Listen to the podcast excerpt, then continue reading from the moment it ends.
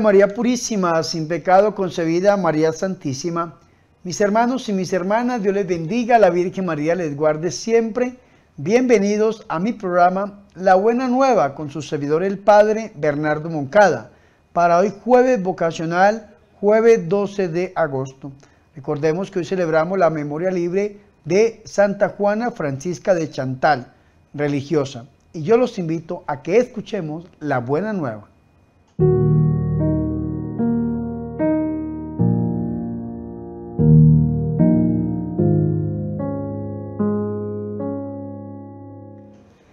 El Señor esté con ustedes.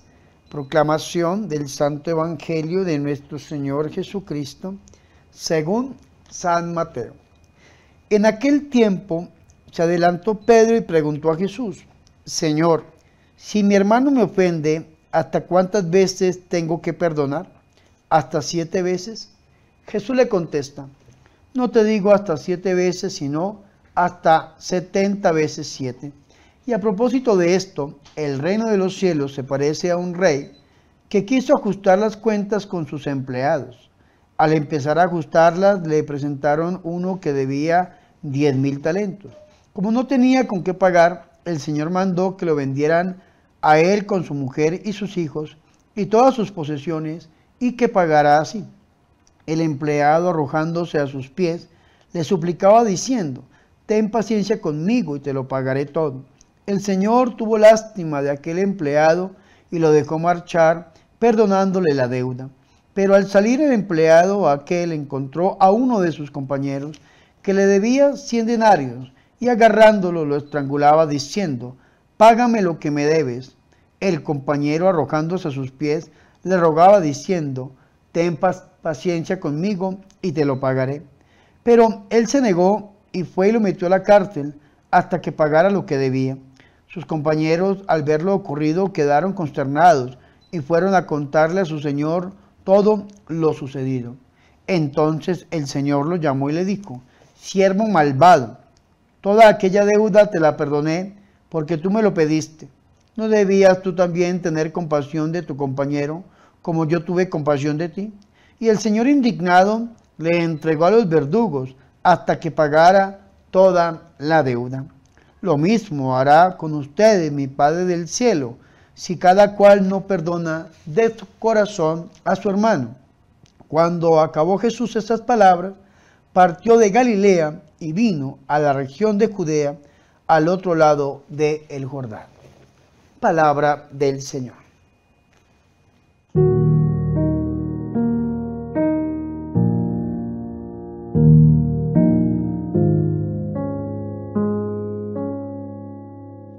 Mis hermanos y mis hermanas, qué alegría es para nosotros escuchar la palabra de Dios, el Santo Evangelio, la buena nueva para hoy jueves vocacional, jueves 12 de agosto.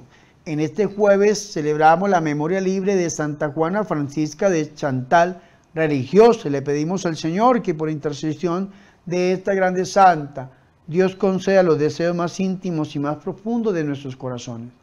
Para este jueves 12 de agosto hemos escuchado el final del cuarto discurso que encontramos dentro del Evangelio de San Mateo. Recordemos que el cuarto discurso es el discurso eclesiológico o el discurso sobre la vida en comunidad o el discurso comunitario. Es decir, esto lo tenemos que aplicar nosotros a nuestra comunidad. Está dentro del discurso eclesiológico o eclesiástico. Y hemos escuchado, mis hermanos, los versículos del el 21 hasta el 35, terminando el capítulo 18, y el primer versículo del capítulo 19, 19.1 de San Mateo, para, como se los digo, se los repito, hacer fin, dar culmen al discurso eclesiástico de nuestro Señor y Salvador Jesucristo. Entonces, esta película que hemos escuchado hoy, estos versículos, lo podemos dividir en tres partes. La primera, el perdón de las ofensas desde la pregunta de Pedro. La segunda, la parábola del siervo sin entrañas o el siervo inmisericordia. Y la tercera, pues el cambio de lugar de nuestro Señor Jesucristo, porque pasa el Señor de la región de Galilea a la región de Judea. Vamos entonces a la primera parte, el perdón de las ofensas. Entonces, Pedro, el apóstol, se acerca y le hace una pregunta a Jesús. Le pregunta Pedro a Jesús, ¿cuántas veces tengo que perdonar las ofensas que me haga mi hermano? Es una pregunta muy actual. Y Pedro a su vez es un hombre muy generoso.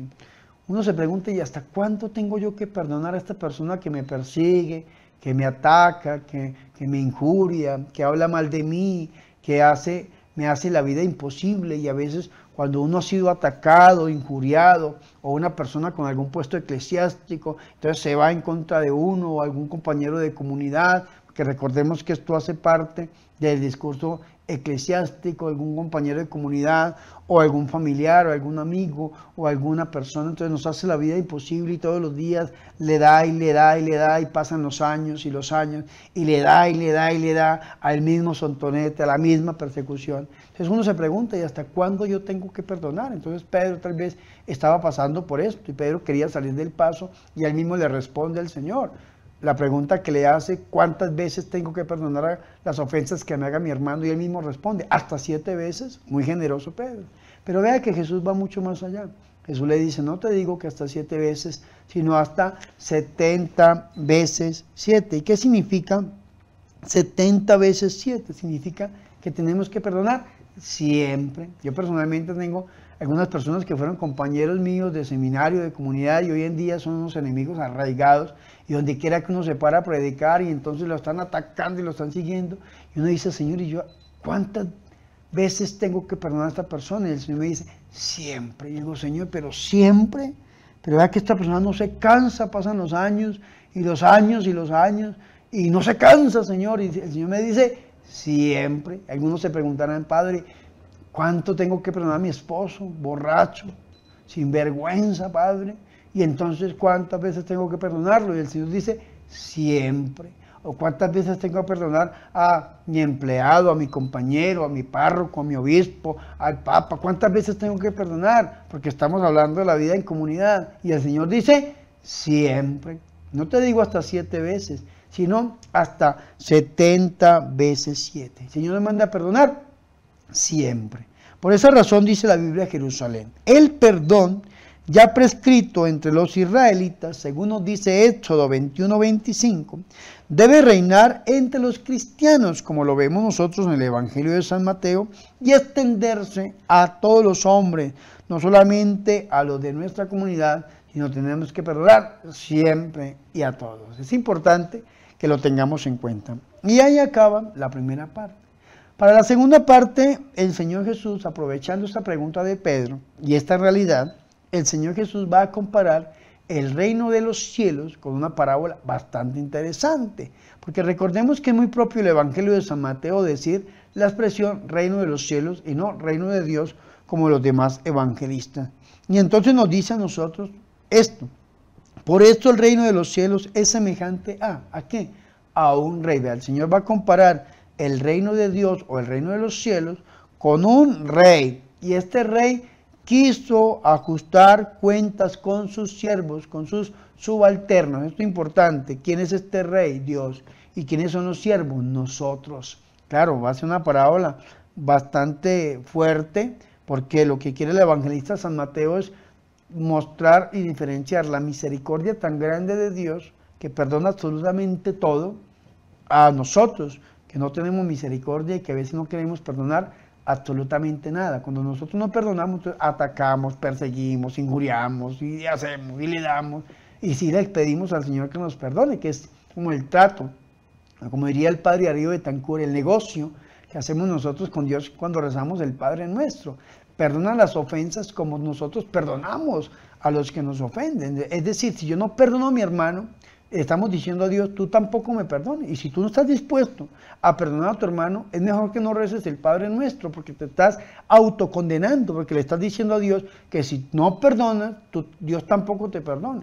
Y es tan duro el orgullo humano que hay gente que dice, no, no es que yo perdone, sino que la justicia es de Dios, pero yo soy tu instrumento.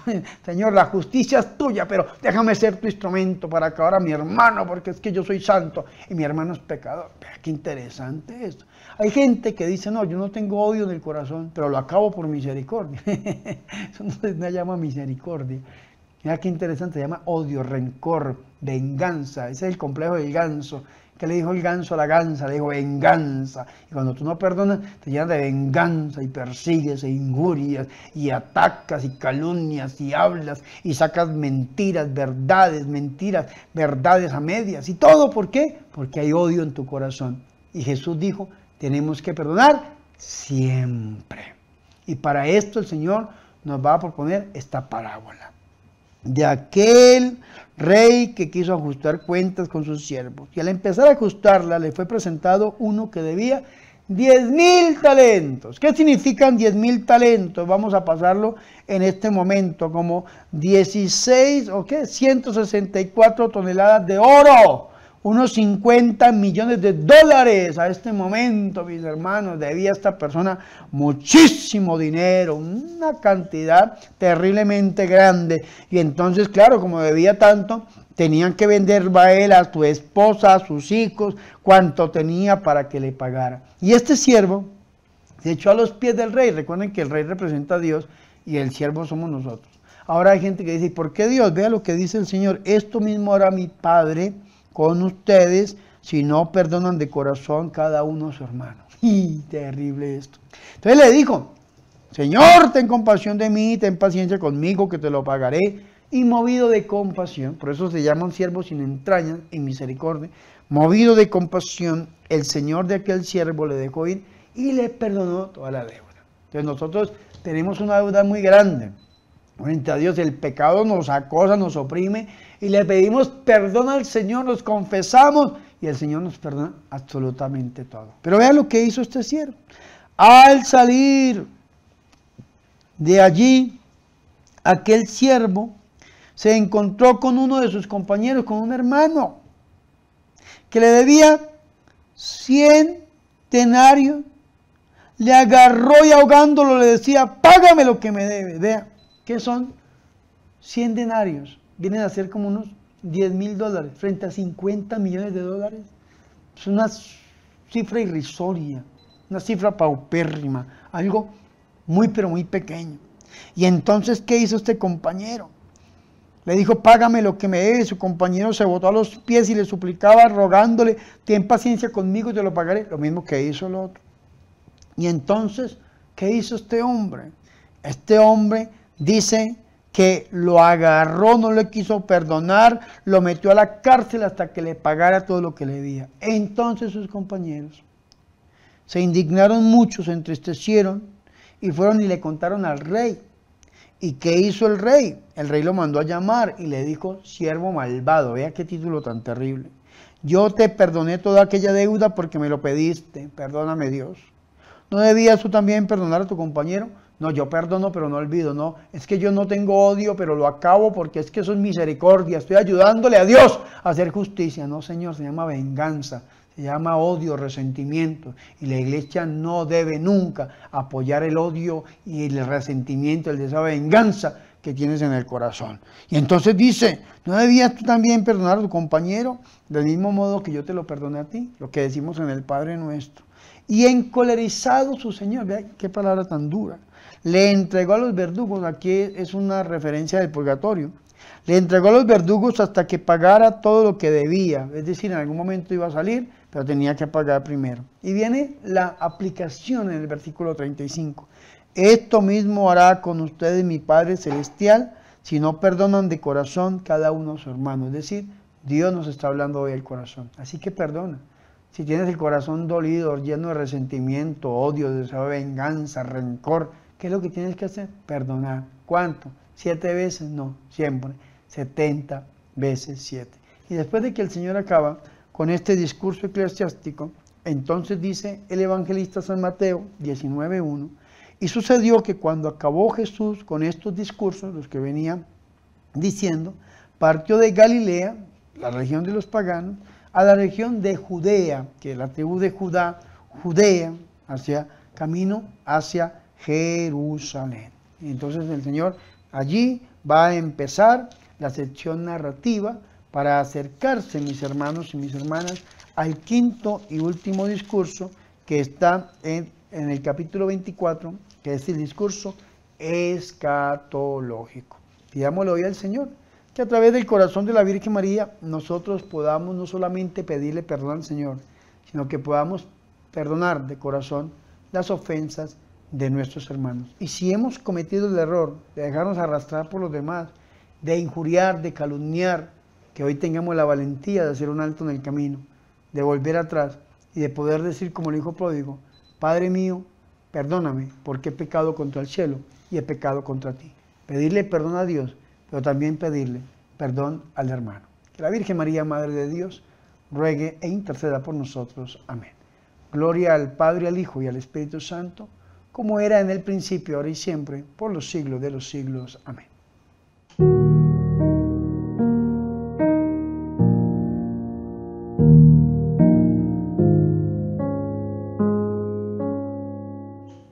Ahora mis hermanos y mis hermanas, yo los invito a que hagamos oración. Te bendecimos, Señor, porque en Cristo crucificado nos muestra todo el amor, el perdón y la misericordia que abriga tu corazón de Padre hacia nosotros. Virgen María, Madre de Dios, ruega por nosotros. Amén.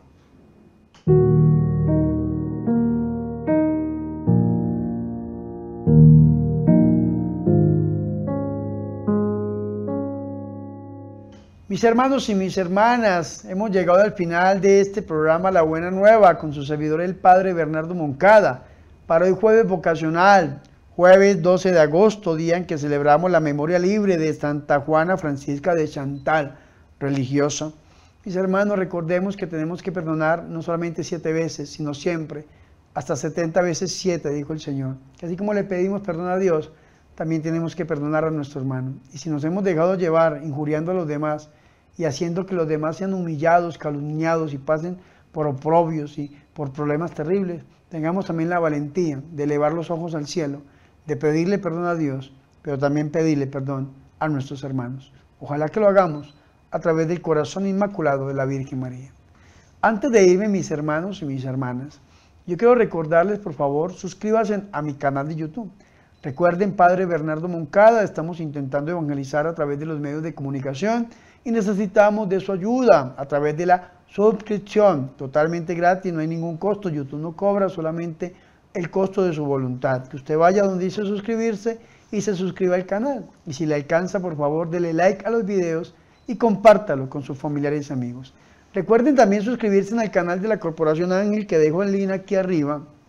Esta corporación me ha nombrado director espiritual y con ella estamos creando una granja autosostenible una granja que va a servir para rehabilitar drogadictos y alcohólicos y también como un refugio sacerdotal.